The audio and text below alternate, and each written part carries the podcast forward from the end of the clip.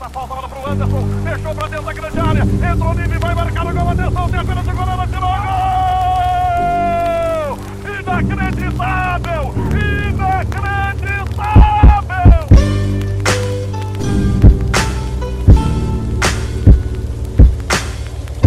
Olá, queridíssimos amantes.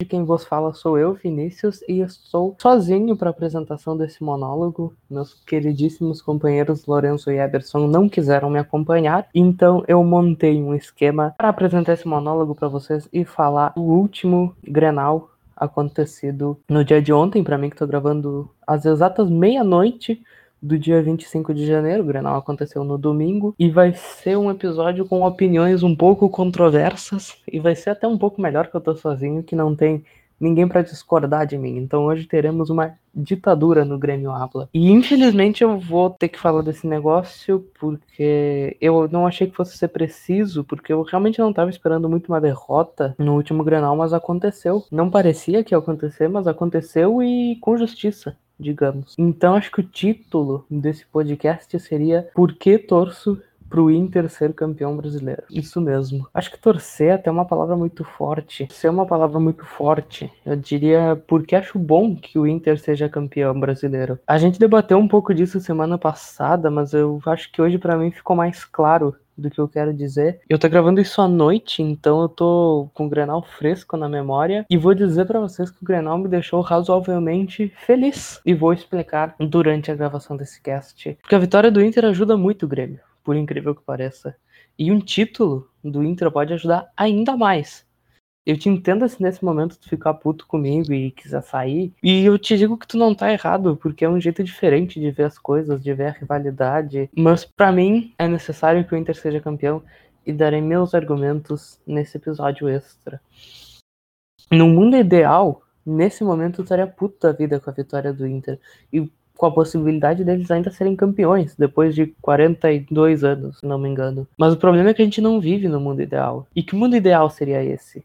Então, um mundo que o Grêmio conhecesse a sua grandeza e que não se escorasse no rival para absolutamente tudo. Mas, infelizmente, não é isso que acontece. Então, sim, podemos dizer que o Grêmio vive de Inter. Mais ainda do que o Inter vive de Grêmio, porque é inegável que um rival vive do outro, isso sempre vai acontecer. Só que o jeito que o Grêmio vive do Inter é um negócio absurdo, e na verdade não é nem o Grêmio que vive do Inter, porque isso seria um pouco de desrespeito à sua história, mas quem vive do rival são as pessoas que comandam o Grêmio, a direção, a comissão técnica, e uma parcela muito, mas muito grande mesmo da torcida. A gente passou de 2018 até ontem, no caso domingo, sem ter perdido um único Grenal dos 11 que a gente jogou.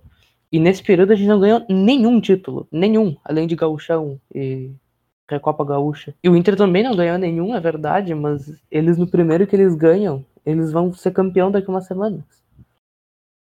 A gente ganhou a Libertadores em 2017, a Copa do Brasil em 2016, é verdade. E tudo isso enquanto o Inter caía e jogava a Série B. Era perfeito pro Grêmio. Não que o Grêmio tivesse que se preocupar com onde o Inter tá jogando, mas é um cenário ideal pra gente ficar tranquilo e seguir a nossa caminhada de vitórias, ou a nossa senda de vitórias, como diz no, no hino do nosso querido Colorado. Mas não foi o que aconteceu. O Grêmio não, não ganhou mais nada e, pior, passou vergonha nas competições. E nem nos momentos de, das glórias que eu citei, de 2016 e 2017, a gente esqueceu do rival. O que é normal por todo o contexto da rivalidade, como ela é vivida aqui. E eu não vou dizer que eu não gosto disso, porque realmente era muito legal ver, ver os jogadores cantando um minuto de silêncio e, e etc. Né, quando o Grêmio era campeão. Mas o problema é deixar a provocação se tornar ainda mais importante do que as conquistas do próprio clube, e isso aconteceu. Se criou um pensamento, uma bolha, que enquanto a gente estivesse acima do Inter, tava tudo bem. E era esse o pensamento do, do Grêmio. E de boa, grande parte da torcida. E a gente tava assim até as últimas semanas, quando o Grêmio tava assim, eu digo, em cima do Inter. A gente tava assim até as últimas semanas. A gente tava assim até as últimas semanas, quando o Inter tava em crise, meio que sendo eliminado de tudo. Foi eliminado da Libertadores, foi eliminado da Copa do Brasil. E aí, tudo bem, a gente tava em cima do Inter. Esse era o pensamento da, da direção. Haha, lá vem um Abelão. Só que do nada tudo vira. Acho que ninguém esperava essa. Acho que nem o próprio Inter esperava que o Abel Braga fosse levar o time à liderança do campeonato. Mas aconteceu. E a gente vai ter que aceitar essa. Lá em 2018, o Inter voltou da Série B e até ficou em cima do Grêmio no Brasileirão. Ficou em terceiro e o Grêmio ficou em quarto. Mas como o Grêmio fez uma boa campanha, mas como o Grêmio fez uma boa campanha na Libertadores, caindo na semifinal, tava tudo bem. E aí em 2019 acontece aquilo no Maracanã, o 5 a 0 É.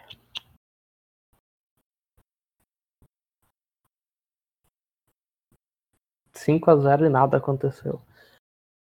Enfim, continuando. Aconteceu aquele 5 a 0 mas como o Inter também não estava bem, tinha caído pro próprio Flamengo na Libertadores, tá, beleza, segue o jogo e renovaram com o Renato. E agora esse ano de 2020, o Grêmio começa naquela também de ir mais ou menos no gauchão, e aí na Libertadores vai empurrando.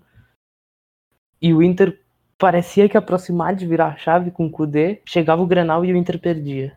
E era aquilo que ia mantendo o Renato, ia mantendo o Grêmio. Com vitórias inexplicáveis, nem Deus explica como o Grêmio ganhava do Inter, mas ganhava. E isso era sempre usado, o Grêmio ia mal, essas vitórias em Grenais. O Grêmio tá mal, ah, a gente tá ganhando do Inter, tá tudo bem. E lá em agosto, eu acho que vocês vão lembrar, depois de um empate do Grêmio, o Renato foi na coletiva e falou que o Inter era líder, mesmo assim com o Grêmio cinco pontos atrás. O Grêmio vai muito bem no campeonato, e fala: Eu tô cheio de cavalos paraguaios por aí. Todo ano a mesma coisa. Eu quero ver a reta final, a chegada. Agora não estou preocupado nisso. Isso lembrando era lá no comecinho do campeonato. O Inter era líder ainda com o Kudê. E o Renato solta essa na entrevista. E bom, Renato, agora a reta final chegou. Faltam seis jogos para terminar o Brasileirão. E olha só, o Inter é líder. Continua líder. Com nove pontos acima do Grêmio. Que está em sexto fora da zona de classificação à fase de grupos da Libertadores. E essa foi por meses, por anos, a desculpa que o Grêmio, que o Renato usava para jantar os jornalistas. Por meses e por anos, a desculpa do Grêmio para tá foda. E essa foi por meses, por anos, a desculpa do Grêmio, do Renato, para jantar os jornalistas. Foram sempre respondidos com muita arrogância pelo Renato que o Inter não ganha da gente, a gente tá melhor que eles. Isso foi o único que importou para a direção do Grêmio. Uma direção e uma torcida que não queriam títulos, que não queria estar tá bem no Campeonato Brasileiro, estar tá bem nas outras competições, que se preocupava só estar tá melhor que o Inter. Isso responde minha, minha pergunta lá do começo. Eu quero que o Inter seja campeão, porque o Inter é a única coisa que importa para a direção do Grêmio. Agora o Inter venceu o Grêmio, e agora o Inter vai ser campeão brasileiro. Um título que o Grêmio nunca ganhou na era moderna dos pontos corridos. Tudo bem, o Inter também não. Mas vai ganhar agora, daqui a pouco. Então, por favor, Inter de Abel Braga, seja campeão brasileiro, eu lhe imploro. Vocês vão fazer um grande, um enorme favor pro Grêmio. A torcida que defendia o Renato, essa parte da torcida, com o cérebro um pouco duvidoso, sempre disse que o Renato tá ganhando do Inter, chora Moranguete. E esse argumento acabou, cara. Então eu deposito muito, muita esperança na, na, no título do Inter. Aí vão me dizer que eu sou exagerado para dizer que a, que a direção só se importa com o Inter, mas eu te provo que não, só com dois jogos de Libertadores. Em 2019 a gente tomou 5 a 0, 5 a 0 pro Flamengo e ele foi mantido com o apoio da torcida. Em 2020 a gente toma 4 a 1 pro Santos. Ele vai na entrevista e diz que não foi vexame. E ninguém criticou isso. Acho que só eu notei ele falando que não foi vexame ter perdido de 4 a 1 numa Libertadores. E agora no dia 20 de janeiro, perto do, do Grenal já, o Renato elogiou o Abel Braga, ele falou nada demais. Ele só elogiou o Abel. Tudo bem, ele, ele elogiou um amigo. Abre aspas pro Renato. Não tenho nada a ver com o Internacional, mas o Abel é meu amigo. Fico muito feliz pelo sucesso que ele voltou a fazer, mesmo sendo nosso rival, eu torço muito pelo Abel. Sempre torci por ele e vou continuar torcendo. Menos domingo, no caso ontem. É sério, cara, para mim não teve nada demais no que ele falou. Ele já falou muito absurdo pior que esse. Ele só elogiou o técnico do Inter. Aí, a mais fanática ficou ensandecida com o Renato E eu vou citar para vocês alguns comentários do Twitter reproduzindo a fala da Soccer News Grêmio, da torcida do Grêmio reprovando essa fala do Renato. Esse cara tá precisando de uma terapia, sério, disse um dos internautas. Renato Portaluppi, além de estar doente, virou um palhaço. Agora começou a torcer pro Abel ter sucesso no Inter. Doente mental. Um gremista torcendo um vermelho. Aí já passou de todos os limites. Esse cara precisa se tratar. Por alguns das dezenas de comentários naquele tweet. E ou seja, eles foi só ele falar bem do Inter, elogiar um amigo que a torcida ficou louca. Mas dizer que um time do tamanho do Grêmio perder de 4 a 1 numa Libertadores não é vexame, aí beleza, tudo bem. Então, minha saga, o meu lema para esse fim de campeonato brasileiro é o seguinte: dar um passo atrás para dar dois à frente. E esse passo atrás começa ontem no Grenal, perdendo. O Grêmio precisava pro seu bem ter perdido esse Grenal e perdeu. Mas agora a gente precisa que o Inter seja campeão brasileiro, sim, que o Inter seja campeão do Brasileirão. E além disso, também perder a final da Copa do Brasil. Mas eu não vou torcer para que isso aconteça, porque eu não sou doente de torcer para meu time perder uma final. Mas eu sei que isso vai acontecer. Não, não tem. O Palmeiras vai ser campeão. E, e não é zica. Não, não tem, sério.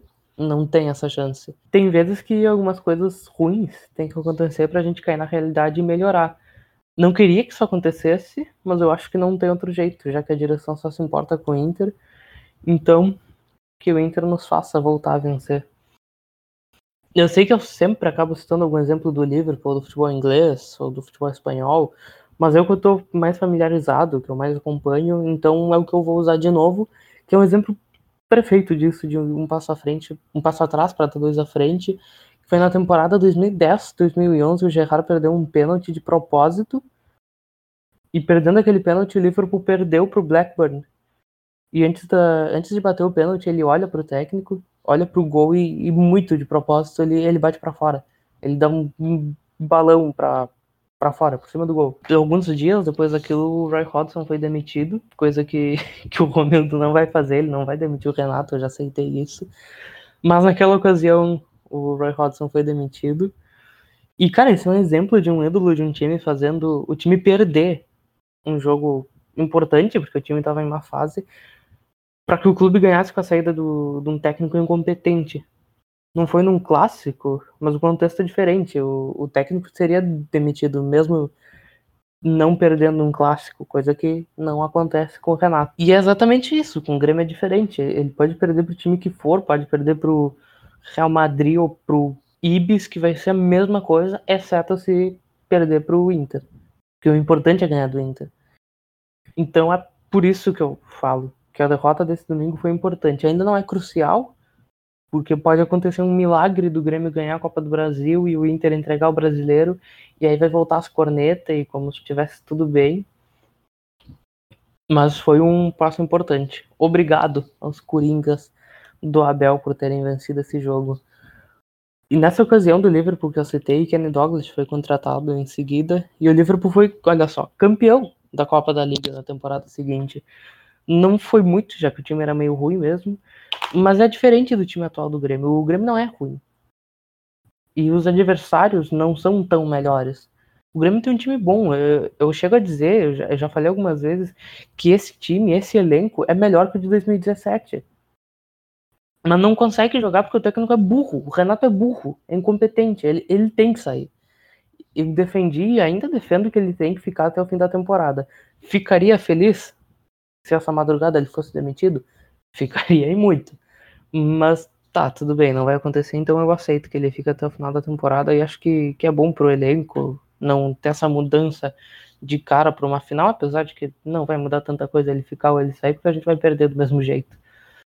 E além disso, eu acho que seria importante também para o Grêmio não jogar Libertadores do ano que vem e ir para a Sul-Americana, porque o, o baque de ficar fora da Libertadores depois de cinco anos jogando, 2016, 17, 18, 19 e 20, o Grêmio jogou, vai ser algo muito grande. Tipo, porra, a gente ficou fora da Libertadores. Que a gente. O Grêmio sempre conseguia ir para Libertadores, conseguia aquele quarto lugarzinho cagado e, e ficava mas dessa vez pode não acontecer, que o Grêmio tem tá sexto agora. Pode muito bem ser passado. Então, veremos se essa classificação vai acontecer ou não. Eu torço para que não, E até porque a Sul-Americana vai ser um torneio bem interessante, caso o Grêmio contratasse outro técnico, se, se o Renato saísse. Seria um torneio bom para um novo técnico testar e, e até, quem sabe, ganhar um títulozinho internacional, até um título que o Grêmio não tem. E até, olha só, conseguir vaga no, no Mundial de Clubes, coisa que o Defensa e Justiça pode ter conseguido ontem. Ainda não foi definido o regulamento do Mundial e quais times vão jogar, mas o campeão da Sul-Americana a princípio deve ir. Então, se o Grêmio jogasse e ganhasse, olha, seria bem interessante, já que a chance de ganhar Libertadores é zero, independente de quem viesse. Mas eu acredito que isso vai acontecer. Eu tenho esperança pelo que eu vi hoje, eu tenho esperança de que sim, pode acontecer, porque o Renato chegou na coletiva muito irritado e ele falou algumas coisas que depois no final eu vou citar, mas pode ser muito ruim pro, pro elenco, pro time. Então sim, eu tenho esperanças, mas se eu fosse apostar dinheiro, eu apostava que o Renato ficava. Que eu acho que o contrato dele vai acabar e o, o Comendo vai renovar até o fim do mandato dele, que é no ano que vem. Eu acho que seria até 31 de dezembro de 2022, mas existe uma grande chance dele sair um pouco antes, talvez lá por junho, julho, agosto, para disputar as eleições. E aí acho que o Renato terminaria, mas não sei, tudo pode acontecer. Mas se isso acontecer, então eu vou ter torcido à toa pro Inter. Mas é uma esperança para agarrar, então eu acho que vale a pena torcer pro Inter. Estar torcendo para o nosso Colorado das glórias hoje. Porque o Inter sendo campeão e vencendo esse granal aumenta muito a chance do, do Renato sair no final da temporada.